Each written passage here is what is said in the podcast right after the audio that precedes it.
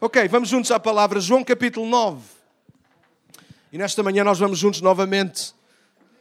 Não sei se lhe chamarei uma série, mas é, é, o tema que eu quero trazer para já. É o homem chamado Jesus. Não sei quantos estiveram aqui na semana passada. Quem teve cá na semana passada faz barulho? É. Quem não teve na semana passada não diz nada. Ok, este é o tema da, da, nossa, da nossa mensagem. Também na semana passada nós começámos a falar sobre este texto, João capítulo 9, também, onde nós, uh, e nós já vamos, nós só vamos ler um versículo hoje, não me apetece ler mais.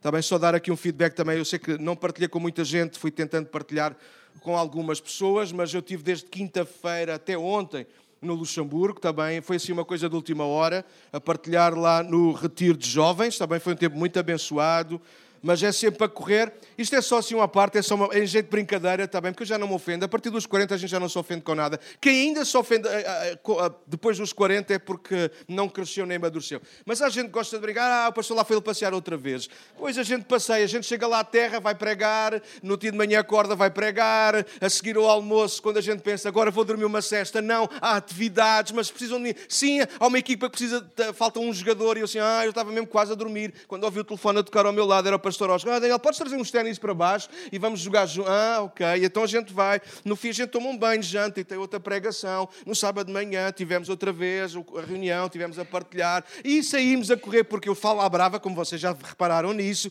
e tivemos, mas não foi culpa minha, por acaso não foi, mas saímos já a correr porque já tínhamos só 30 minutos para chegar ao aeroporto. Eu disse chegar ao aeroporto ao meio-dia, cheguei ao meio-dia um quarto, e eu já sei, ai, que ainda perco o avião, então depois lá eu não sei falar nem muito bem francês, nem muito mal, ou zero, luxemburguês e pior ainda alemão, inglês eles não gostam de falar e quando eles sabem que nós somos tugas, ainda fazem mais questão de falar em luxemburguês. E eu assim, se eles me param, a última vez que eu fui lá, ele queria que eu me descalçasse os sapatos, que aquilo estava a apitar e eu não conseguia perceber o que é que o homem queria. Eu só me ria porque eu sou uma pessoa muito simpática e ele já estava furibundo, um segurança deste tamanho. Eu assim, ah, eu tiro tudo, eu tiro tudo. Mas não, era só preciso tirar mesmo os sapatos. Então, mas ok, ainda, ainda tive uma hora à espera que o avião saísse. Mas ok, tranquilo, estou cá. Estamos vivos e prontos para a palavra. Sim? Ok. Vou só fazer um resumo rápido para aqueles que não tiveram, se tiveram, aproveitam para lembrar. Então, João 9 foi o nosso texto escolhido, também lá no verso mais à frente, quando uh, o homem vai explicar quem é que o curou, ele diz que foi o homem chamado o homem chamado Jesus, está no verso 11, é o nosso verso-chave também, quando o homem tem que dizer aos vizinhos, aos conhecidos, quem é que o curou, ele não sabe ao certo se lhe há de chamar mestre, rabi, doutor, isto ou aquilo, mas há uma coisa que aquele homem lhe podia chamar a Jesus, o homem chamado Jesus. E nós começámos por aí, apresentámos um bocadinho a parte teológica da coisa, porque é João que está a escrever-nos, e João escreve o seu evangelho para nos mostrar que Jesus é Deus, capítulo 1, o verbo estava no princípio, não é? Lá estava Jesus, ele é Deus, mas o verbo encarnou. E nós agradecemos a Deus porque Deus se manifestou e veio até nós como um homem. Porque se fosse como Deus, havia muitas limitações de parte a parte. Eu, espero que isto fique bem, eh, bem, bem resolvido na nossa cabeça, eu não estou a dizer nenhuma heresia, mas a verdade é que Deus, sendo apenas e só espírito, ele estava limitado. Eu hoje vou tentar continuar a falar disso. Deus não podia sentir cheiro, ou pelo menos cheirar como nós cheiramos. Deus não podia tocar, ou pelo menos ser tocado, como foi tocado na pessoa de Jesus. Ah, Deus não, podia é, não sabia o que era sentir fome, porque ele era espírito, não tinha uma matéria como nós, mas através de Jesus, Jesus teve fome.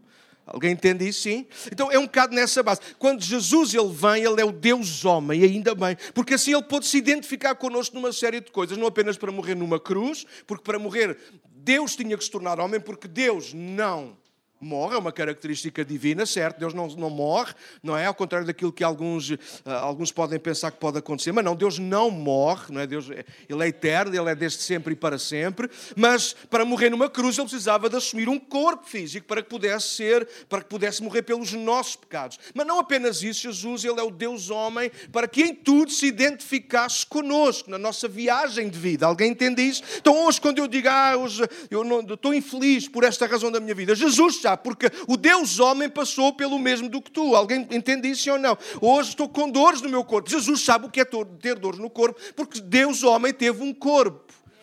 Eu gosto disso. Mas a outra razão que me levou também a pregar sobre isso foi perceber que Jesus era um homem do povo, era um homem terra a terra, era um homem que estava entre as pessoas. Era um homem que não, não, não, não, se preocupava em vestir roupas de marca, em andar engravatado, em ter uma figura uh, ímpar, em ter uma figura. Apesar de ele ter sido ímpar e ter sido único, Jesus passou despercebido entre as pessoas. Daí o homem lhe ter chamado o homem chamado Jesus. E eu terminei nessa parte, nesse dia a introdução a dizer isso. Eu quero ser mais parecido com o homem chamado Jesus.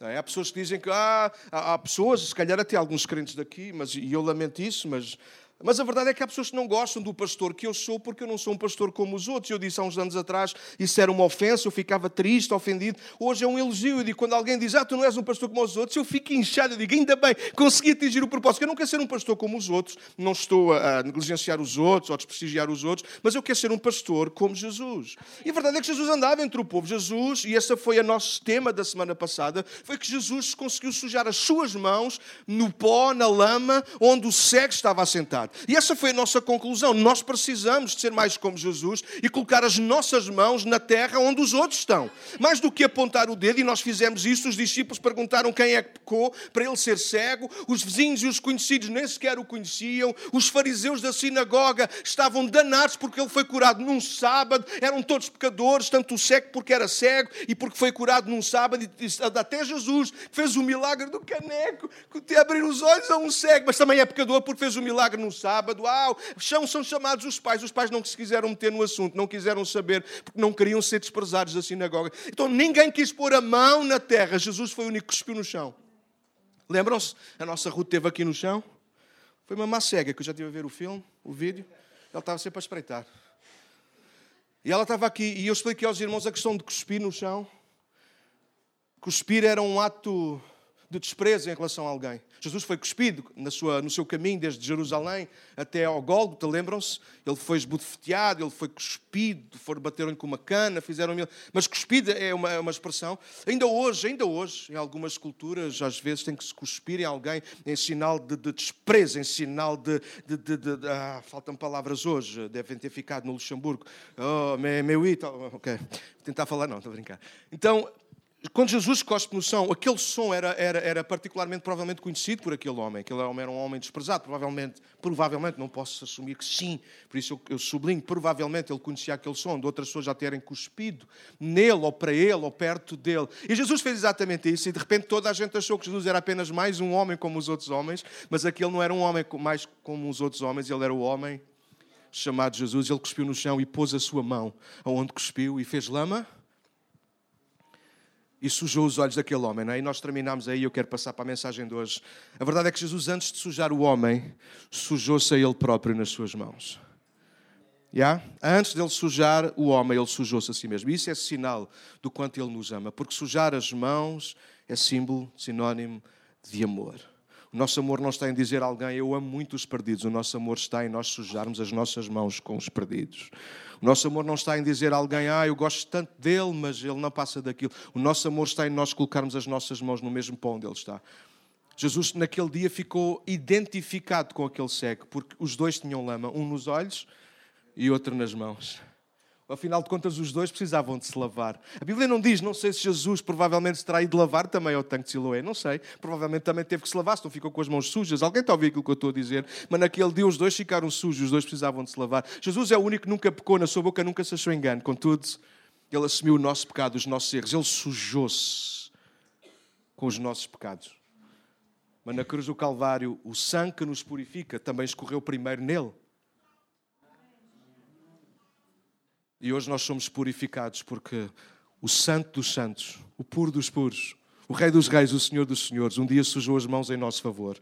E hoje nós estamos aqui nesta manhã. Então, qualquer pessoa que está aqui nesta sala, não importa quão sujo tu venhas, Jesus não tem qualquer problema em sujar-se nesta manhã contigo. A primeira frase que eu disse no domingo passado, e eu gosto dela, é, tem que ver mais ou menos com isto. Uh, Jesus não muda por causa de quem nós somos, já nós podemos mudar por causa de quem Ele é. Ele não muda a sua santidade e o seu poder por tocar em nós impuros pecadores, mas nós pecadores sujos, nós podemos mudar ao tocar naquele que é santo. Amém? Yeah? Então nós temos que ter essa, esta consciência. E como igreja nós precisamos de sair mais, de nos envolver mais com aqueles que ainda estão na beira da estrada. Certo? E sujar as nossas mãos neles, com eles para que de alguma forma alguém se identifique com eles e os possa levantar de onde eles estão. Gente a apontar o mal que eles têm, já há muita gente, às vezes até eles próprios, a própria consciência. Quando nós erramos, a nossa consciência não nos acusa. Então não precisamos mais de ninguém que nos acuse, nós precisamos de alguém que diga: Tu não, não vales nada, mas eu vou-me pôr ao teu lado. E juntos nós vamos a ler alguma coisa. Yeah? Sim? Nesta manhã eu quero falar sobre outra coisa. Então, na primeira mensagem, nós exploramos as mãos do homem chamado Jesus. Ele nunca teve problema em sujar-se no pó dos outros, em se identificar connosco, os nossos pecados, falhas, injustiças, etc. Hoje gostava de explorar os olhos. Hoje vamos deixar as mãos e nós vamos explorar os olhos do homem chamado Jesus. E aprender que a forma, toma nota disso que é importante, a forma como olhamos e vimos o que está à nossa volta determina o que decidimos com o coração. A forma como nós olhamos para o que está à nossa volta determina o que nós decidimos com o coração e é o que decidimos no coração que acabaremos por executar ou viver. Então, os nossos olhos trazem-nos a informação, o nosso coração, de acordo com como ele estiver, a vai filtrar e depois nós vamos reagir. Isso parece que leva muito tempo, mas a verdade é que nós vivemos isto em frações de segundo. Nós olhamos, nós julgamos, nós caracterizamos, nós definimos, nós teremos as nossas relações. Isto é instantâneo, é ou não é? Só que de acordo conforme estiver o nosso coração, assim será a forma como vai entrar a informação e a ação que vai sair. Não sei se isto está a fazer sentido. Tá, não, posso dizer isto mais devagarinho. Então, da forma, forma como nós olhamos, não é? vai, vai trazer informação ao nosso coração. E a forma como estiver o nosso coração vai determinar como vai ser a nossa ação. É interessante, quando nós olhamos para Jesus, vemos que o coração dele estava bem resolvido. Alô? Sim ou não? Estava bem resolvido. Ele olhou para um homem cego e ele não pensou duas vezes e ajudou. Não é? Só por aqui a gente começa. Já os olhos dos discípulos só viam o pecado. Não é por mal, mas só viam, porque era, só viam a cultura do tempo em que viviam. Os vizinhos e os conhecidos nem sequer viam porque nem sequer o reconheciam. Diziam: Será ele? Não, não pode ser ele. Ah, não é não. Ah, é, é, não é não. O homem levantou-se e disse: Sou eu, sou. Hum, não sei se és. Bom, em todo o caso, se és, vamos-te levar aos, aos líderes. Os líderes religiosos olhavam também, não, não quiseram muito saber, também não viam nada. O coração deles estava endurecido. Os pais também estavam com o coração endurecido. Então a ação foi. Viram um filho que nasceu deficiente, agora vem um filho que já não é deficiente, é um homem normal, mas continuam a agir da mesma maneira. Coração fechado e duro.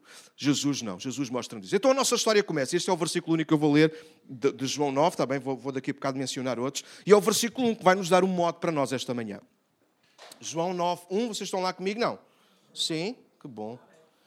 Então o verso 1 diz na minha versão, enquanto caminhava, Jesus viu um homem cego de nascença. Vou ler outra vez, porque é, uma, é um texto muito complicado. Eu vou ler outra vez. Diz: Enquanto caminhava. Pois, não foi tão ouve, não tem mal. Isso, isso. Os ouvidos não precisam de óculos, não é? Bom, alguns precisavam. Ok, quando caminhava, Jesus viu um homem cego de nascença. Eu quero sublinhar para já a palavra caminhar, que fala de andar, certo? Movimento, ação. Ou seja, Jesus não parou, Jesus não estava parado, Jesus era alguém que estava em movimento, faz-nos lembrar a missão que Jesus deixa à igreja, que é ir por todo o mundo e prega o Evangelho, ou seja, a palavra ir, a palavra caminhar, a palavra indo, a palavra continuando a fazer a nossa vida, nós precisamos de continuar a estar atentos, é aquilo que nós precisamos de reter para já. Não é? Porque às vezes nós andamos a correr tanto de um lado para o outro, que nós já não temos tempo de ver o que está à nossa volta. Vou dizer outra vez, vocês são um público difícil, pá. Agora só para, só para pôr ciúmes. Eu vou pregar as outras igrejas, toda a gente diz logo a grandes améis e não sei o quê. Só aqui é que... Não, mentira, estou a brincar. Nos outros lados é bem pior. Nós precisamos de continuar a fazer a nossa vida, mas não podemos deixar que as coisas da nossa vida encubram os nossos olhos. Nós precisamos continuar a ver. Posso ser honesto e fazer uma pergunta? Ou melhor, vou fazer uma pergunta e vocês serão honestos e respondem se quiserem, como quiserem e se quiserem, claro. Não é verdade o que eu estou a dizer. A maior parte das vezes a gente passa, está a correr na vida com as nossas coisas, temos tanta coisa em que pensar e que fazer, que a maior parte das vezes a gente não consegue ver quem está a passar por nós ou por quem nós estamos a passar. E ver não estou a falar só dos olhos físicos, estou a falar dos olhos do nosso coração. Às vezes nós até olhamos para a miséria, mas o nosso coração não tem tempo de assimilar, de se questionar. Ou então fazemos as nossas questões, as velhas questões do costume, parecidas à dos outros todos, discípulos, vizinhos, fariseus e pais. A gente não se quer envolver. A gente vê a miséria, alguém nos pede uma moeda, a gente até não quer dar a moeda, mas também podemos ao menos perguntar porquê é que estás assim, o que é que eu posso fazer mais por ti, mais do que dar uma moeda, se calhar tu... Mas nós não temos tempo para isso. Alguém está a ouvir o que eu estou a dizer? Jesus, enquanto Jesus caminhava, eu, eu acho que João, eu acho sublinho, eu acho, bem, pode algum teólogo depois estar aqui a assistir ou depois ver, ah, faz afirmações, não, eu ponho sempre um acho porque eu não sei nada ou sei muito pouco e do pouco que sei tento trazer o melhor. Mas a verdade é que eu acho que João está a mostrar-nos a ideia, Jesus está a caminhar, Jesus está a fazer a sua vida e ele não foi, aparentemente, intencionalmente ter com aquele cego, mas enquanto caminhava, ele passou por um sítio onde estava um cego, um cego de nascença. Claro que a outra palavra-chave para nós esta manhã é que Jesus viu. Jesus podia ter passado. Mas eu gosto de fazer aqui o trocadilho. A Bíblia diz que Jesus viu um homem cego de nascença. É interessante, Jesus viu um homem cego de nascença e o homem cego de nascença viu o homem chamado Jesus. É interessante que era só homens, não havia Deus ali. Alguém percebe aquilo que eu quero dizer? Não houve um culto de milagres, não houve um culto, uma reunião de oração profunda, que não tem nada contra, acho que já perceberam isso. Mas não houve ninguém que teve que falar línguas e fazer uma intercessão profunda e cavar funda no mundo espiritual para que acontecesse alguma coisa. Não que isso seja errado, entendam aquilo que eu estou a dizer. Mas de facto, Jesus, enquanto Jesus caminhava, ele viu um homem como ele, só que aquele era cego de nascença. E nós hoje, nesta manhã, eu quero explorar isso, irmãos. A igreja precisa de voltar a ver. Obrigado pelo vosso amém. Alguém disse, não é? Cego não é quem não vê, é quem não quer ver. Então a nossa história começa com essa declaração, que acredito que a tornou em história famosa até aos nossos dias. Jesus viu um homem de nascença. Se Jesus não tivesse visto o homem de nascença, provavelmente ninguém o teria visto. É verdade que os discípulos, eles é que fazem a pergunta no verso 2, não é? Porque é que ele nasceu cego, com ele ou os pais. Mas os discípulos abordam porque certamente, e aqui digo certamente, estou convicto, que eles repararam na forma como Jesus olhou os olhos de Jesus caíram naquele cego. Jesus não olhou simplesmente como nós olhamos para uma montra, sobretudo aquelas montras mais caras, a que a gente olha mesmo só de relance. A gente até, ah, não me enganei, esta loja não é que eu costumo olhar. Ah, primar que é lá ao fundo, sim, já sei. E ali sim, a gente gasta meia hora. Agora nas outras, eh, alguém sabe aquilo que eu estou a dizer, sim ou não? Eh, quando eu olho para a minha mulher, olhar para uma, uma loja mais cara, eu digo, morto, não é esta? Pois não, enganaste. Diz, ah, ah, ah, não, não, não era esta, não. Quer dizer, é, no fundo.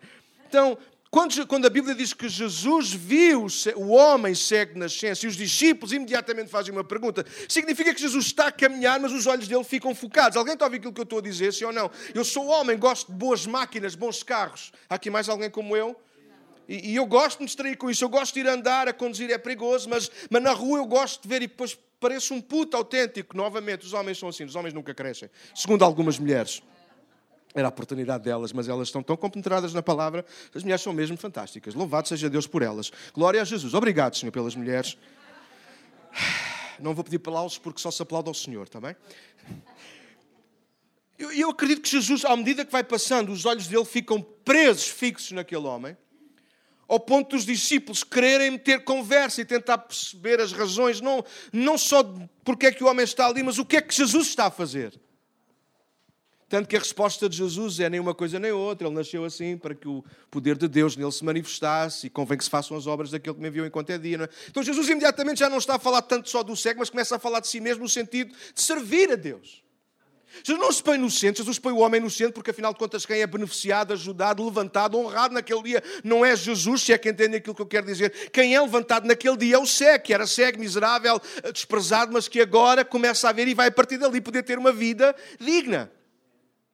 Mas Jesus foca-se em si mesmo e nos discípulos, porque ele responde no plural. Ele diz: convém que façamos. Façamos quem?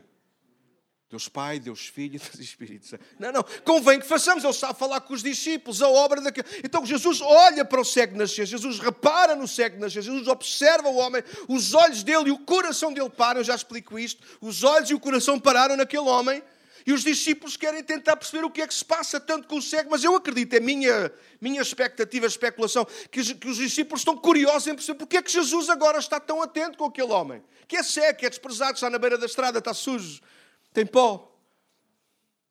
Se nem os pais, nem os religiosos, nem os vizinhos querem saber dele, porque Jesus, ele não é útil no ministério. Alô? Ele não é útil numa casa. Ele só dá despesa numa casa. Ele não pode trabalhar, só come. Os discípulos estão curiosos em perceber porque é que o homem está ali no chão e porque é que Jesus agora está a olhar para um homem que está caído no chão. E Jesus diz: convém que façamos as obras. Então Jesus começa a falar de alguma coisa que os discípulos não estavam a ver, mas eles precisavam de ver. Daí ele, ele faz o trocadilho entre dia e noite, porque à noite não se vê, mas enquanto é dia nós podemos ver. Então há coisas que. Este é o tempo de nós vermos a igreja.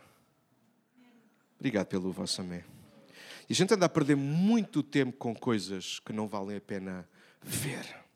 E não estou a falar de televisão, que eu não sou desses pregadores, mas sim, se calhar ocupamos muito tempo com muita coisa que não está a alimentar o homem chamado Jesus dentro de nós. Se calhar estamos a viver e a consumir demasiadas coisas com os nossos olhos, a queixar-nos de coisas que os nossos olhos veem e não veem, que não interessam nada ao homem chamado Jesus. E nesta manhã eu quero chamar a nossa atenção para isso. O homem chamado Jesus viu o homem cego de nascença. A igreja tem que continuar a ser constituída por homens e mulheres, gente de carne e osso. Gente que é de Deus, gente que é santa, mas gente que ainda não chegou ao céu. Gente que não tem os pés acima da terra 20 centímetros, mas gente que ainda se suja no pó dos outros, como alguém um dia se sujou no nosso pó. Obrigado pelo vosso amém. Vocês hoje estão encorajadores. Alguém disse que os olhos são as janelas da alma. poeta qualquer, tentei pesquisar, mas não me apareceu o nome da pessoa. Mas depois, a pesquisar, percebi que quem escreveu isto ou quem disse isso provavelmente se inspirou até na própria Bíblia. Sabiam? É a conclusão que eu consegui chegar, não sei se é exata, mas os olhos são as janelas da alma. Já vos vou dar o texto onde alguém se inspirou para falar sobre isso. Com eles olhamos e com eles vemos. Vou repetir: com eles olhamos e com eles vemos. Uma coisa é olhar, outra coisa é ver. Parece a mesma coisa, mas não é. Uma coisa é olhar, outra coisa é nós olharmos e vermos. Não só o que está diante de nós, e é possível ver, e claro que, como o que queremos ou o que queremos ver. Isso é inegável, e não estamos a falar de doenças oftalmológicas, há gente aqui que tem problemas nos olhos físicos, mas isso não significa ou não tem que representar problemas nos olhos da alma. Estamos a falar literalmente sobre a informação que os nossos olhos da alma passam para dentro e é processada pela nossa alma ao coração, ao homem interior. Mateus 6, aqueles que gostam de tomar nota e de acompanhar, é Jesus que diz o seguinte. Mateus capítulo 6, Jesus está no meio do sermão da montanha, Mateus 5, 6 e 7. Provavelmente foi o seu grande primeiro discurso aos discípulos e à multidão que se foi juntando. Ele começou com as bem-aventuranças, só para vos situar, e a meio, depois de falar de oração, de jejum, de uma série de coisas, Jesus vai dizer uma coisa muito interessante em Mateus no capítulo 6, verso 22 e 23. Jesus diz, Mateus 6, 22 e 23, Seus olhos são como uma lâmpada que ilumina todo o corpo. Quando os olhos são bons, claro que Jesus não está a falar de oftalmologia, quando os olhos são bons, todo o corpo se enche de luz. 23. Mas quando os olhos são maus, e aqui maus não é a palavra maldade, é maus no sentido de a gente só ver o que quer ver e fazer as leituras que quer fazer. Ai, alguns estão com ar muito a sério. Pastor hoje, pastor hoje está mesmo a acertar em mim, pá. Não, não está, não. Quando os olhos são maus, o corpo se enche de escuridão, disse Jesus. E termina o verso 23 a dizer: E se a luz que há em vocês é na verdade escuridão, ou seja, as janelas, os vossos olhos, aquilo que deveria trazer informação para dentro, já está corrompido, vocês já só veem mal. Então a informação que vocês trazem ainda vai trazer mais trevas e dificuldade, não só a vocês, mas àqueles que vos cercam. É isto que Jesus está a dizer. Quando eu olho à minha volta e quando eu faço as minhas relações e elas são sempre, ou quase sempre negativas, então eu nunca vou estar à altura de ajudar. Imaginem as, os quatro grupos de pessoas que estão à volta do homem cego de nascença. Os discípulos, eles olham para o homem cego de nascença, eles olham e o que é que eles veem? Alguém pecou. Então a boca falou daquilo que o coração está cheio. Não é por mal, provavelmente, mas não é por nós não fazemos por mal que não estamos a fazer mal. Imagine você vai a caminhar, não sei se aconteceu agora aqui, mas no meio da confusão santa que é dos nossos abraços e beijinhos, eu sei que há bocado a abraçar alguém, bati com o cotovelo em alguém. Acho que não magoei ninguém, pelo menos não vi o 112 a chegar. Mas imagine, não foi por mal, mas isso não significa que eu não podia ter aleijado alguém. Certo? Os discípulos não perguntaram por mal, mas contudo estavam a fazer mal. A preocupação deles era, eles, só eles olharam para o homem cego de nascença e só viram pecado. Os conhecidos e vizinhos olham para o homem agora de pé, com os olhos abertos e a ver tudo e todos, e eles não conseguem ver o bem que há no homem. Ele era cego e já não há. A única coisa que eles conseguem ver é dúvida. É ou não é? É ou não é? É ou não é? Será ou não será? Então, o coração da pessoa, se está negro, suas, os seus olhos vão, vão ver isso, vão ver dessa maneira. Jesus está a dizer isso. Então, os olhos são as janelas da alma. E nós precisamos de nós vamos chegar lá daqui a pouco. Nós precisamos de colírio para os nossos olhos. Não fui eu que inventei isso, foi Jesus também que disse isso. A gente já lá vai no final, sim? Colírio. Colírio, alguém sabe o que é colírio? Aqui gente? Colírio serve, é uma coisa muito simples, mas é uma coisa ótima para lavar, limpar os olhos, não é? Às vezes no meio de alguma infecçãozita, ou não, ou simplesmente agora é tempo da praia, entrou areia e a gente, o melhor é não pôr mais nada, a não ser que seja uma situação muito grave e é preciso algum género de pomada, mas o colírio normalmente resolve a maior parte dos problemas nos olhos. Uma coisa tão simples, parece quase água, mas não é, mas vai ajudar ali a limpar, a, deixar que a vista que estava a ficar turva, cansada, a, a, doer às vezes até, às vezes é o que chega, às vezes, ah, estou com dor de cabeça, ah, estou com os olhos cansados, um bocadinho de colírio, um colíriozinho, fecha os olhos, descansa assim 5 minutos ou 10, deixa repousar. No final, abre devagarinho, passa um bocadinho de água, assim devagarinho, e depois diz qual é o efeito. Então, às vezes, precisamos de um bocadinho de colírio, não é? nós vamos ver isso. Então, se os nossos olhos forem bons. Olha esta, olha esta. Se os nossos olhos forem bons, nós vamos sempre conseguir ver o melhor. Será que não foi assim que Jesus conseguiu olhar para aquele homem? Imaginem a figura: um homem cego desprezado, sujo, provavelmente magro, mais do que eu, certamente. E digo isto porque era alguém que não tinha as refeições do dia. Se queria água, ele tinha que procurar e buscar, porque não tinha ninguém, não tinha provavelmente até uma casa de jeito para viver. Mas Jesus olha para ele e, e eu provo-vos isso, porque ao lermos os Evangelhos, isto fica claro, estamos apenas a usar esta história. Mas Jesus olha para aquele homem e ele não vê apenas um homem cego de nascença, Jesus consegue ver para além do homem cego de nascença. Isto é brutal. A gente conseguir olhar para alguém e ver não apenas o que está diante de nós, mas o potencial que está dentro daquela pessoa. Eu confesso, hoje já estou mais convencido disso. Eu sou um grande pregador. É para vocês rirem, caneco. Puxa. Mas há uns anos atrás eu dizia: o que é que eu estou a fazer? Hoje eu, eu louvo a Deus. Não, estou a brincar, eu sei que não sou um, grandes pregadores, sim, isso há. Mas quando eu olho e penso, bom, eu não sou um grande pregador, mas estou na minha igreja, vou a outros lugares e há pessoas que partilham, olha, obrigado pela forma como Deus te usou, minha vida estava assim, agora mudou. E disse, até que eu comecei a agradecer a Deus, eu disse, Deus, ainda bem que tu conseguiste ver em mim aquilo que eu nunca consegui ver. E o que muitos não conseguem ainda ver. E ainda bem que nós não olhamos pelos olhos dos homens comuns, mas nós temos que nos ver pelos olhos do homem chamado Jesus.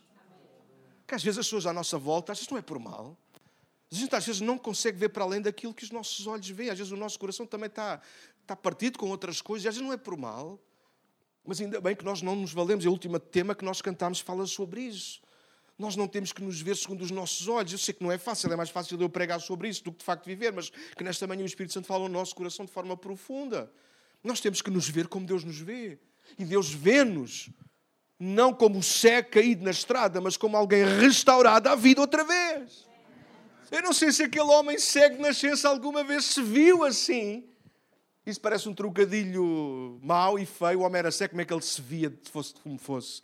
Mas a verdade é que provavelmente nem na sua alma, no seu espírito, homem talvez nunca se viu assim. Se nem os pais queriam saber dele, ou se quando nem as pessoas mais próximas querem saber de nós, como é que nós conseguimos ter uma imagem melhor da nossa própria vida? E depois há as pessoas que ainda dizem, ok, contra isso e contra todos eu vou lutar. Sim, eles lutam e levantam-se de onde estão, mas são pessoas amargas uma vida inteira. Alguém conhece pessoas assim? Eu conheço. Nunca ninguém me deu valor, então vou-me valorizar em mim. Porque esta é a última mensagem, tenho que desviar aqui da mensagem só para dizer isto. Esta é a última mensagem dos nossos dias. Ser quem tu és. Ser quem eu sou. Se eu fosse a ser quem eu sou, eu estragava tudo. Já tinha estragado a minha vida, já tinha estragado o meu casamento, já tinha estragado a igreja, já tinha estragado tudo. Eu não tenho que ser a minha melhor versão de mim mesmo, eu tenho que ser segundo o homem chamado Jesus. A melhor versão de mim mesmo não se encontra em mim, senão eu já estava a viver. A melhor versão de mim mesmo encontra-se nos olhos do homem chamado Jesus. Quando os nossos olhos são bons, nós conseguimos ver o melhor, mesmo no pior. E há gente aqui que sabe do que eu estou a falar. Então, numa situação normal, quando olhamos juntos para a mesma coisa, tentar ver aqui um exemplo. Minha mulher diz: Ah, tu dás sempre muitos exemplos. Às vezes é demais, é verdade. Porque o que é que toda a gente me entenda bem? Mas deixa-me dar aqui só um exemplo. Só um, pode ser só um amor. Só um. Numa situação normal, okay, atrás de nós está uma parede. Todos conseguem ver a parede, não é?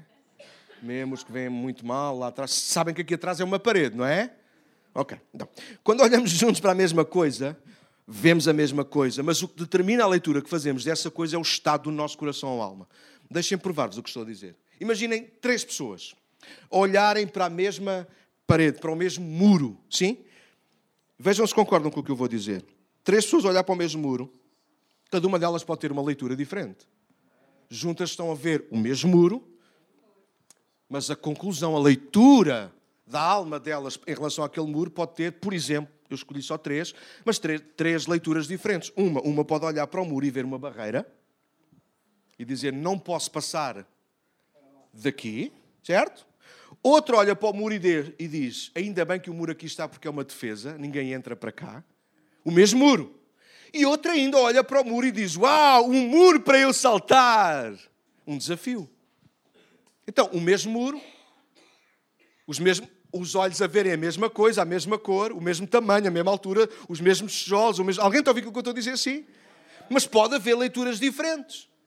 O muro, ah, eu não posso nunca passar daqui. Eu estou preso por causa deste muro. Outra pessoa olha para o mesmo muro e dirá: Oh, que bom, ainda bem que está aqui o um muro. Assim estou protegido daqueles que me querem fazer mal. Mas outros poderão olhar para o muro e dizer: Uau, mais um muro para eu subir e saltar. Vou ser mais do que vencedor. E olha para aquilo e vê um desafio. Então, a forma como estiver o nosso coração irá determinar a leitura que nós vamos fazer daquilo que está diante de nós. Precisamos cuidar do nosso coração. Na verdade, eu acredito nisto desta forma. Deus toma a forma humana, claro que para poder, já disse há pouco, poder cumprir o plano de salvação e redenção e morrer numa cruz, mas também como homem participar da nossa vida, tal e qual ela é. Isto é profundo, mal, eu estou a trazer, isto devia estar escrito num livro. Estou-vos a dizer.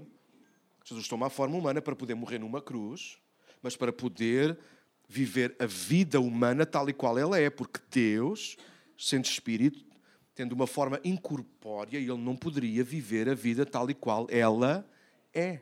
Certo? Certo. Então ele toma a forma humana para dar a sua vida por nós na cruz, mas para viver a vida tal e qual ela é, com todas as limitações humanas. Jesus não estava em toda a parte ao mesmo tempo, ou estava? Não, onde ele, se ele estava aqui agora, imaginem, hoje Jesus estava aqui no culto da, da Igreja para Todos, dia 14 de julho. Não, pois não podia estar na igreja do, do ABC. Estava aqui. Hoje, naturalmente, ele pode estar em toda a parte, porque ele é Deus, tal e qual como era desde o princípio, certo? Mas naquele dia, não. Quando Jesus assume a forma humana, ele assume a forma humana para viver a vida, tal e, a vida humana tal e qual ela tal e qual ela, ela participar nela, conhecer o que nós conhecemos, ver o que nós vemos, mas mais mostrar que é possível ser, fazer, ver, intervir e executar de forma diferente. Então, Jesus, sendo Deus homem, ele consegue ver o mesmo que nós, pensar o mesmo que nós, se ele quiser, mas ele vai agir de forma diferente, sendo homem. O homem chamado Jesus. Ele podia ter reagido como qualquer outro homem, mas ele veio para ser um homem diferente e ensinar-nos a ser homens e mulheres diferentes. Então Deus não viu com os olhos de um homem comum, Deus, através de Jesus, olhou para aquele homem e ele viu um, um, homem cego de nascença. Ele viu, Deus viu através dos olhos do homem chamado Jesus. Os fariseus achavam que Deus via através dos olhos deles, mas Deus via-nos e ainda hoje. Não é interessante isto? Eu sou tão bíblico, eu tenho orgulho em ser tão bíblico ainda hoje Deus olha para nós pelos olhos do homem chamado Jesus. É por isso que Ele está à direita de Deus a interceder, porque Deus, o Pai, quando ele, nós erramos, por exemplo, nós cometemos um erro daqueles assim, bem, hein? como eu às vezes ali no piano hoje, então foram uma série delas, tudo ao lado. Foram algumas ao lado, todo estava distraído e depois vai tudo ao lado. Cada vez que nós mandamos uma ao lado, Deus, o Pai, está pronto a punir o nosso pecado. Porquê? Não é que ele não nos ama, mas ele é santo, ele é justo, ele não pode contemplar o mal. O mal e ele tem que agir em relação ao nosso, ao nosso pecado. Mas Deus, Deus o Filho, o Deus homem, o homem chamado Jesus, está à direita de Deus. Ele está lá a dizer, ele mostra-lhe as marcas nas mãos. E Jesus, através dos seus olhos, ele vê o nosso, não o nosso erro, mas o nosso potencial. E diz: Pai, dá-lhe mais uma oportunidade. E é isso que Jesus está a fazer em nosso favor. É isso que o Espírito Santo está a fazer. Ele intercede por nós também com gemidos inexprimíveis. Eu amo ser bíblico, eu gosto de juntar a palavra. Por isso é que eu, se eu não for pregador, um dia vou, vou estar no stand-up comedy ou ser cozinheiro. Porque eu gosto de misturar cenas. E depois no final alguém há de comer. É um bocado como a pregação, não é? A gente mistura e depois alguém. Obrigado. Então Deus começou a ver. Deus viu aquele homem não segundo os olhos dos homens, mas segundo os olhos do homem chamado Jesus. Hoje a igreja não tem os olhos do homem chamado Jesus, mas a igreja é responsável por ver os outros e uns aos outros pelos olhos do homem chamado Jesus. Esta história só é história porque Jesus, enquanto caminhava, viu um homem cego de nascença. Então notem, se vocês concordarem, digo amém. Através de Jesus, Deus ficou mais próximo, mais sensível, mais participante do que é ser homem, humano. Ao mesmo tempo, como homem, Jesus mostra-nos que não temos que seguir o restante dos homens. Nós não temos que ser insensíveis uns pelos outros e uns com os outros. Nós não temos que ser apenas amigos de nós mesmos e inimigos dos outros que são diferentes de nós. Obrigado pelo vosso amém. Nós não temos que olhar para os outros e ser interesseiros ou egoístas e desejar o que os outros têm. Condenamos em voz alta porque desejamos lá no íntimo do coração ter ou fazer e ser aquilo que os outros são. Pelos olhos do homem chamado Jesus, cada um está bem resolvido com aquilo que é, aos olhos de Deus, mas olha para os outros que ainda não o são e conseguem ver o potencial e olhar: tu ainda não estás acabado. Dá mais de Deus para a tua vida. Talvez às vezes a gente não vê, provavelmente aquele cego não via, literalmente não via, mas também espiritualmente ele não se via socialmente. Se vocês conhecem a história, eu, eu, nós lemos-la quase toda na semana passada. O homem foi desprezado por ser cego e foi desprezado da sinagoga por ser curado pelo homem chamado Jesus. Ele nunca foi socialmente aceito, não conhecemos o fim da história do homem, mas naquele dia, naqueles dias, ele não foi de todo aceito. Não era antes e não foi depois, mas foi sempre aceito por o homem chamado Jesus. E a igreja tem que ser isso. A igreja para todos tem que ser isso. Onde as pessoas são vistas, não há lupa, mas as pessoas são vistas como por um espelho o espelho da palavra, que é igual para toda a gente. Os olhos de Deus. A igreja tem que ser os olhos de Deus. E os olhos de Deus, não, nós já vamos ver isso já já. Vou-vos dar mais Bíblia. Toma, Isabel, que é para tu sair daqui dizer Amém, glória a Deus, aleluia. No Antigo Testamento, olhem, no Antigo Testamento encontramos algumas expressões interessantes que nos ajudam a entender a forma como Deus sempre olhou para os homens. Sinceramente, parece-me a mim, está bem? Sempre um pouco à distância. Ou pelo menos a palavra deixa de transpirar a limitação de Deus. Eu explico isso. Porque apesar daquilo que Deus vê e ouve, Deus não pode ir além de ver, ouvir e falar. Se vocês olharem para o Antigo Testamento, é isto que nós encontramos. Deus sempre viu e ouviu as situações da terra, mas limitava-se a falar. Certo? Sim ou não? Aliás, o Antigo Testamento é isso mesmo: é Deus a ver, a ouvir o que se passa cá embaixo e depois a falar, a tentar chegar ao coração do homem. Eh, está a fazer algum sentido? Estou a tentar partir isto. Claro que através de Jesus, Deus não apenas vê e ouve e fala, agora através de Jesus, o Deus homem, o homem chamado Jesus, Deus vê, ouve, fala, mas pode tocar. Pode chegar perto. No Antigo Testamento, Deus tinha que se limitar a usar pessoas, pessoas que não eram como Ele, pessoas que ainda não eram o homem chamado Jesus. Estou-me a lembrar do Moisés, que foi um grande líder no povo, foi ou não? Oh, foi um grande líder. Mas foi um fraco homem chamado Jesus. Porque não teve paciência. Aliás, Moisés nem sequer entrou na terra prometida.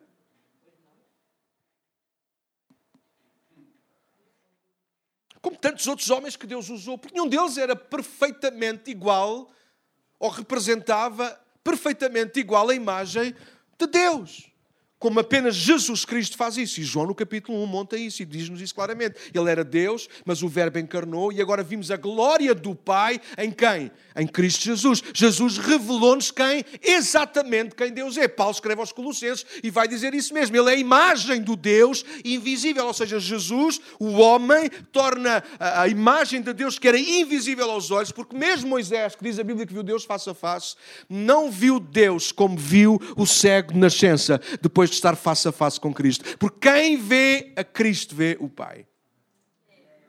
Moisés provavelmente viu sombras, provavelmente Moisés teve algumas ideias, aquilo que Deus lhe quis revelar. Aliás, uma vez Moisés disse: Eu não sairei daqui se não vir a tua glória. No final do livro de Êxodo, e Deus disse: Também vou-te mostrar a minha glória. Sabes qual é que é a glória que tu vais ver? É só a minha bondade. E sabes como é que vais ver a minha bondade? Nas minhas costas. Então Deus pô-lo no meio de uma fenda para ele não abanar e para Moisés não cair. E diz que Moisés só viu Deus passar e viu as costas. Que costas? Bom, Deus é espírito, Deus não tem costas, mas Deus arranjou ali uma forma qualquer de poder entrar nos sentidos de Moisés. Mas quando o homem chamado Jesus ele veio, as pessoas não tinham apenas alguns sentidos para ver Jesus. Ele era realmente um homem em quem se podia tocar, com quem se podia rir, com quem se podia fazer um brinde, com quem se podia partilhar um bocado de pão com chouriço. Alguém está a ouvir o que eu estou a dizer? O homem chamado Jesus era alguém que sabia dizer assim: Olha, eu bebia mais um bocadinho, mas é mesmo só mais um bocadinho. Deus no Antigo Testamento não bebia mais um bocadinho. Deus no Antigo Testamento não partilhava o pão. Deus no Antigo Testamento não fazia lama com as mãos, mas o homem chamado Jesus, ele fazia isso. Ele estava limitado, mas através de Jesus Cristo agora essas limitações terminaram. E você sabe, então, mas agora Jesus subiu ao céu e agora? E agora as limitações não terminaram? Porque no dia de Pentecostes, seu Espírito Santo, que é Deus, o mesmo Espírito estava sobre Jesus, está sobre a igreja, e agora a igreja continua a ser a forma corpórea de Deus. Isso é um bocado forte, não é? O Bruno até está a inchar. Bruno, estás bem aí? Isso. Ganda Bruno. Só alguns versículos para, para, para vocês perceberem aquilo que eu estou a dizer do Antigo Testamento. Êxodo 3.7, quando Deus aparece a Moisés na sarça ardente. Alguém conhece essa história? Diz amém, diz já, diz eu. Alguém conhece a história de Moisés na sarça? Então no capítulo 3 diz assim no verso 7. Então o Senhor disse a Moisés, por certo, tenho visto a opressão do meu povo no Egito e tenho ouvido o seu clamor por causa dos seus capatazes, sei bem quanto eles têm sofrido. Deus ouviu e viu, mas teve que chamar um homem comum. Alô? Yeah. Uh, Salmo 11, verso 4 diz: O Senhor está no seu santo templo. O Senhor tem o seu trono nos céus. Seus olhos observam, seus olhos examinam os filhos dos homens. Salmo 33, 18. Eis que os olhos do Senhor estão sobre os que o temem, sobre os que esperam na sua misericórdia. Provérbios 5, 21. Pois o Senhor vê com clareza o que o homem faz e examina todos os seus caminhos. E finalmente, Provérbios 15, 3 diz: Os olhos do Senhor estão em todo lugar e observam tanto os maus como os bons. Nada escapa, ou escapava, não é? Ao olhar de Deus, e esta realidade tem até deixado alguns revoltados. Afinal, se Deus sabe, se Deus vê, porque é que Ele não age? Esta é, pelo menos para mim, a leitura do Antigo Testamento. Deus via, mas estava limitado na ação, na intervenção. Não que seja limitado, que Ele é Deus, entendam, mas para intervir de forma a se identificar, transformar, chegar literalmente perto, a sua forma incorpórea, imune à matéria, ao pó, apesar de nos entender tão bem, Ele é Deus, não é? Ele não conseguia chegar ao coração do homem, por isso escolhia e chamava pessoas, mas pessoas que não o conheciam, nunca o viram, apenas o conheciam à distância. Mesmo Moisés, sublinho novamente, Moisés conhecia Deus daquilo que Deus queria que ele conhecesse. Mas através de Jesus, tudo o que havia para conhecer de Deus ficou conhecido.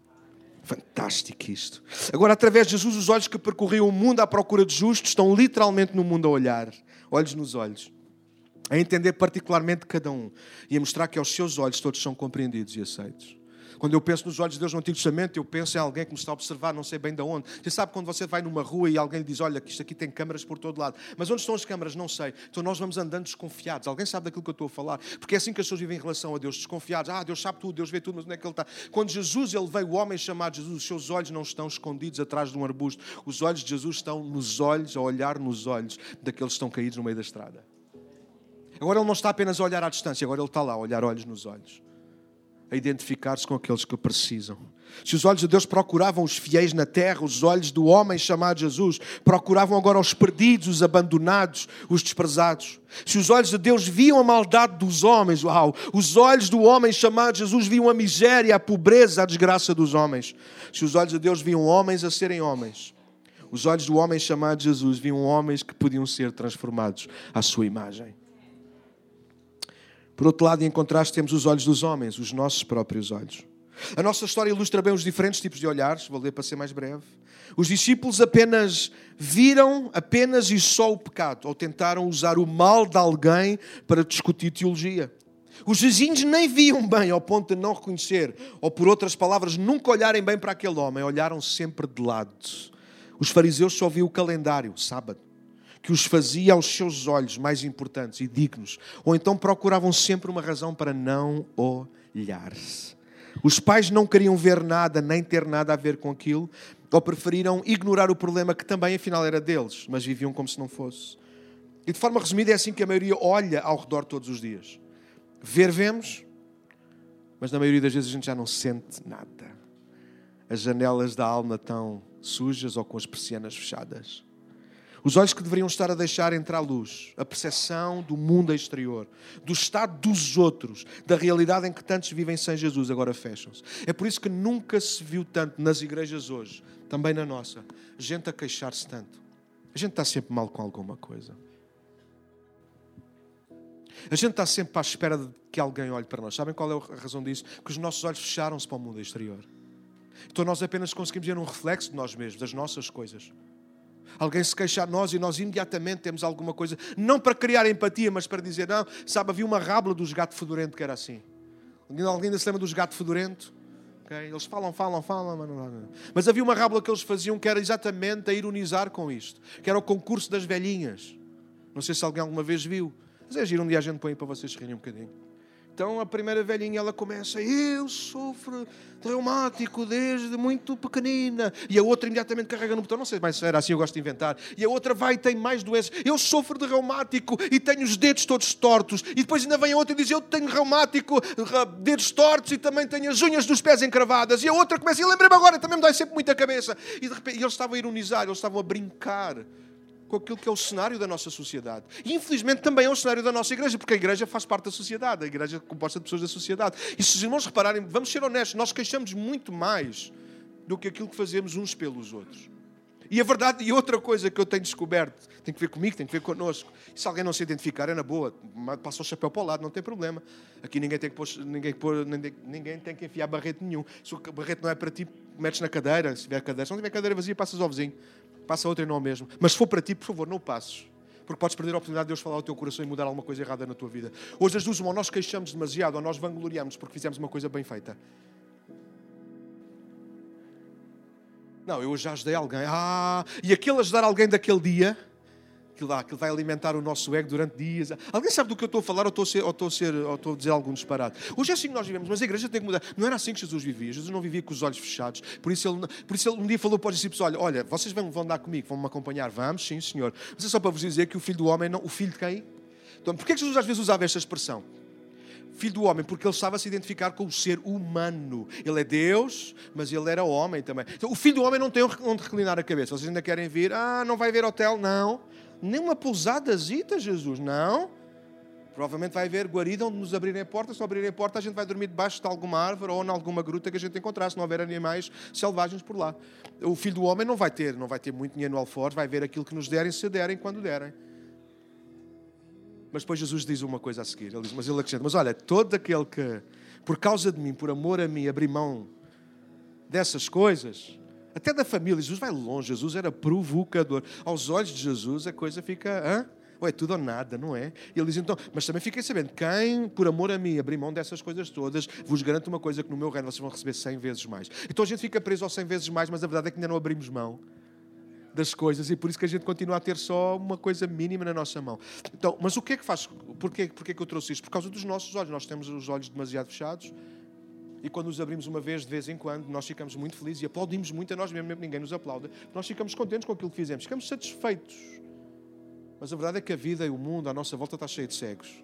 Está cheio de gente que não conhece Deus, não consegue ver Deus, nem consegue ver-se a si mesmo pelos olhos de Deus. E a igreja devia estar a fazer isso todos os dias. A igreja devia estar a sujar as mãos todos os dias. Obrigado pelo vosso amém. A igreja devia estar com as mãos sujas. A igreja devia chegar aqui todos os dias com a mão. Pastor, posso entrar à casa bem, preciso ir lavar as mãos. Preciso ajudar alguém a me dar um pneu. Mas é alguém daí da igreja? Não, não é alguém que eu não conhecia de lado nenhum, mas parei o carro, pus os quatro piscas, vesti o meu colete e fui ajudar alguém a, a mudar o pneu. Então tenho as mãos todas, mas não, literalmente nós devíamos estar a sujar muito mais vezes as mãos. Só que nós só sujamos as mãos quando abrimos os nossos olhos. Porque mãos sujas é sinónimo de olhos abertos. As mãos continuarão limpas. Porque nunca há nada para fazer quem tem os olhos abertos, quem tem os olhos fechados, perdão. Quem não vê nada, nada vê. Se não há nada para ver, não há nada para fazer. Às vezes é melhor passarmos pela vida com os olhos fechados, que assim ao menos a gente não se chateia com ninguém, temos os nossos, cada um carrega o seu. É, também faz parte dos dias de hoje, não é? Cada um com a sua, cada um com os seus problemas, cada um com as suas dificuldades. Isso, isso é sinónimo de olhos fechados, eu não quero ver. Eu olho, mas não vejo.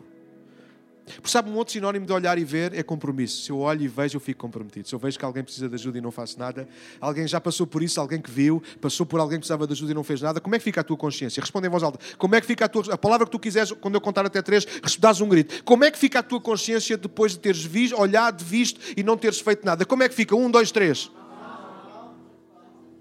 Mas nós preferimos continuar a viver mal, a cochear Lembra-se de um jovem que veio ter com Jesus e disse: Senhor, diz que ele veio a correr. Eu até fazia isso, mas aqui não escorrega, eu fazia a cena e parecia que estava no, no Grease. Ele veio a correr para Jesus e disse: Senhor, oh, homem espiritual. Ele olhou para Jesus e manda-se de joelhos: Poxa, Senhor, o que farei para herdar a vida eterna? Porque eles falavam assim.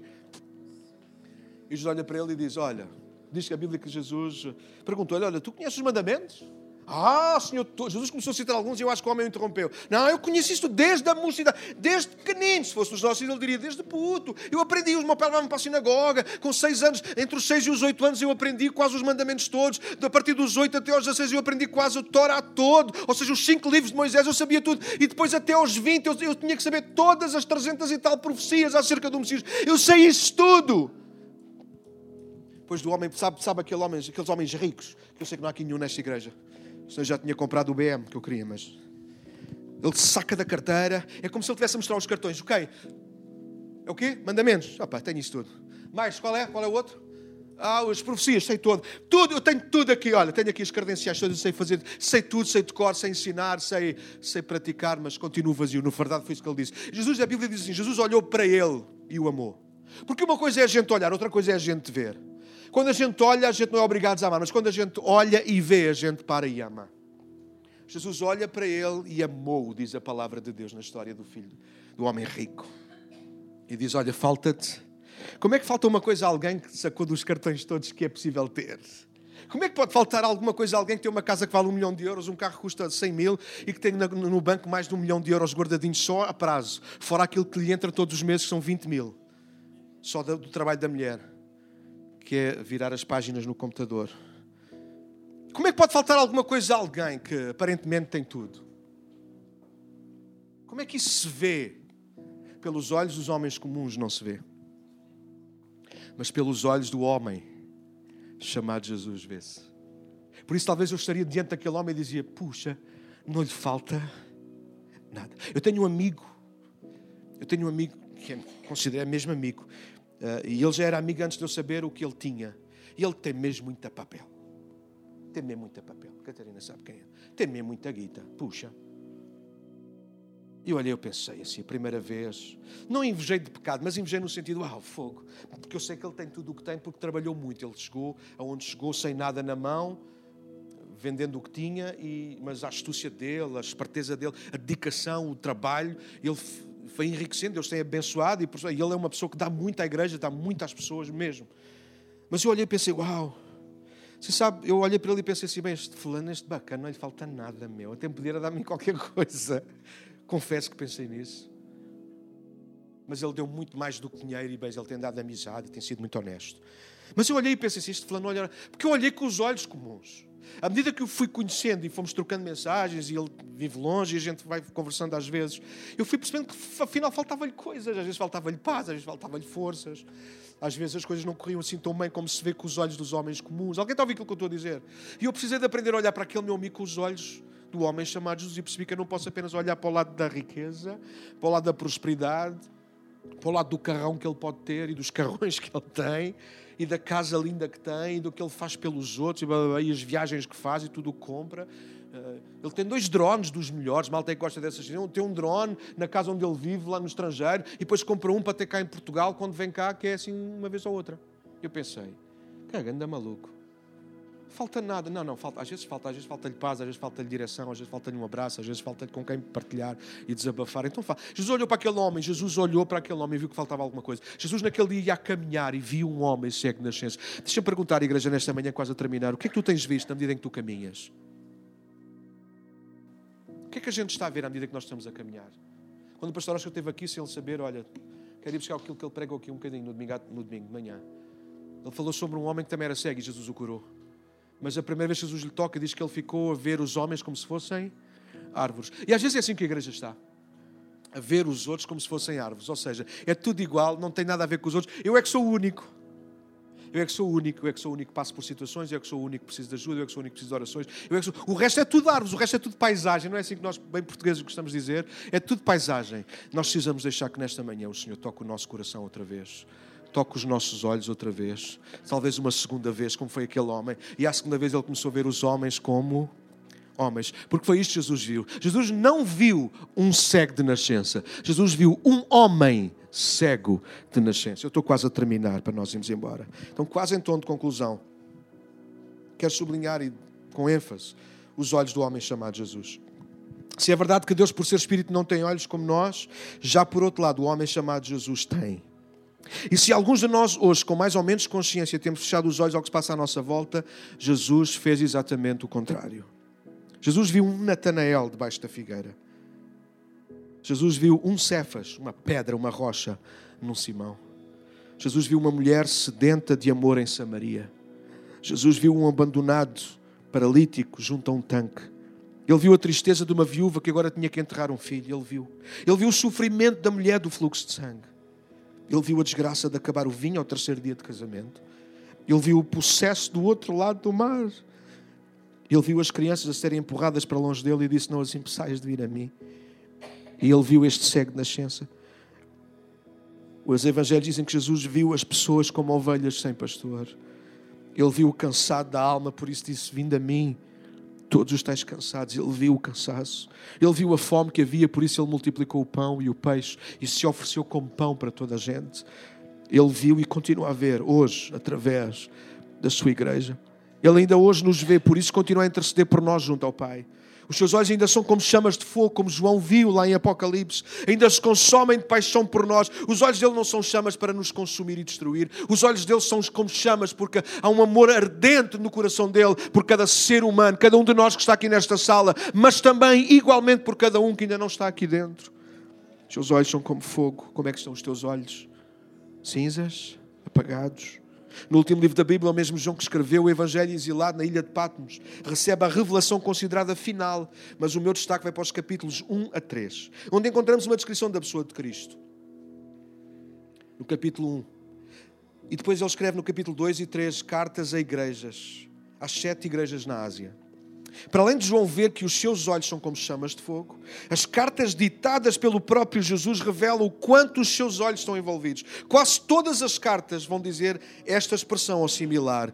Jesus a escrever, a mandar escrever: Tenho visto, tenho visto, tenho visto, tenho visto. Jesus está a ver-nos não como os olhos que percorriam a terra só à procura do bem. Jesus está a ver aquilo pelo qual tu passas. Jesus conhece o teu coração. Jesus conhece todas as coisas acerca de porque ele vê, ele olha e vê, olha, vê e para, olha, vê, para e suja as mãos, olha, vê, para, suja as mãos e toca em ti, olha, vê, para, suja as mãos, toca em ti, para fazer de ti a pessoa que ele viu quando ainda estavas no ventre da tua mãe. Deus olha e vê, não pelos olhos do Deus distante, mas pelos olhos do homem chamado Jesus. Fica de pé nesta manhã, igreja. Naquele dia, Jesus viu um homem cego de nascença. Hoje ele continua a olhar e a ver os cegos, os coxos, os perdidos, os famintos, os sedentes da alma. Jesus olha-nos no presente, conhecendo o nosso passado. Toma nota, eu estou a terminar, mas isto é demasiado importante para eu passar por cima. Jesus olha-nos no presente conhecendo o nosso passado, mas focado em dar-nos um melhor, futuro melhor, glorioso e, sobretudo, com Ele. E é, isto, é com isto que eu quero terminar, a sublinhar futuro. Quem vê apenas o passado no presente jamais viverá um futuro glorioso. Os olhos dos homens comuns só conseguem ver no presente o passado. Ah, como eu me preciso chamar alguns de vocês aqui. Porque eu conheço as histórias de alguns de vocês aqui que não conseguiam ver no presente um futuro glorioso porque vocês apenas se viam com os olhos do passado. E quando eu vejo alguns de vocês hoje aqui que já abriram mão desse passado para viver o presente com expectativa do futuro e ver-vos a servir nesta casa, alguns de vocês que teimavam em chegar tarde e sair cedo para não serem vistos, abordados, sem ninguém vos conversar, nada. Hoje são alguns de vocês são os primeiros a chegar porque perderam a vergonha do passado, porque já não vivem mais em função desse passado. Isto só acontece quando nós nos deixamos observar, olhar, alcançar pelos olhos do homem chamado Jesus. Sim, é verdade que os olhos dos homens comuns, os meus olhares, os teus olhares, ainda, ainda, ainda, ainda veem muito o passado no presente. Mas nós precisamos fazer alguma coisa em relação a isso, igreja. Jesus olhou para aquele homem cego nascesse e não viu o passado. Ele viu o futuro. Os discípulos só viram o passado. Os vizinhos só viram o passado, os fariseus só pensavam no passado, os pais estavam com medo do passado, mas Jesus só via o futuro. Nesta manhã, os olhos de Deus estão aqui nesta manhã. E eles não estão a ver-te nem a chamar-te pelo passado, eles estão a ver-te e a chamar-te pelo teu futuro. Fecha os teus olhos e ouve. Se o passado que está diante de nós não nos permite avançar no presente para o futuro, então ele precisa ser imediatamente desconstruído e ignorado. Se o passado que está diante de nós nos anima, encoraja, catapulta do presente para o futuro, então precisamos trazê-lo no bolso das recordações, precisamos celebrá-lo e levantá-lo como uma bandeira. Infelizmente, há muitas pessoas que desejavam esquecer ou anular o passado que tiveram. Gente que não teve a oportunidade de escolher diferente. Mas hoje, aos olhos do homem chamado Jesus, há um futuro glorioso. Ele olha para nós, vê a nossa condição, mas vê mais além do que somos agora mesmo. Ele consegue ver a obra acabada pelas suas mãos. Ele fez lama naquele dia, não fez? Tal e qual como Deus, Criador, fez lama naquele dia, naquele sexto dia, quando Ele criou o homem. Ele estava novamente a recriar, a dar uma nova vida, uma nova oportunidade ao cego de nascença. Ele quer fazer o mesmo contigo esta manhã. Ele está a ver pelos seus olhos, mas Ele precisa nesta manhã tocar os teus olhos espirituais. Tu tens que ver como Ele te vê. Tu não tens que ver como os teus pais te veem. Tu não tens que ver como o teu passado te diz que tu és, nesta manhã tu tens que te ver como Deus diz que tu és. Tu és amado, tu és perdoado, tu és lindo, tu tens capacidades, tu tens futuro. O melhor de Deus para a tua vida está diante de ti. Talvez tu nunca tiveste oportunidades, mas hoje tens a oportunidade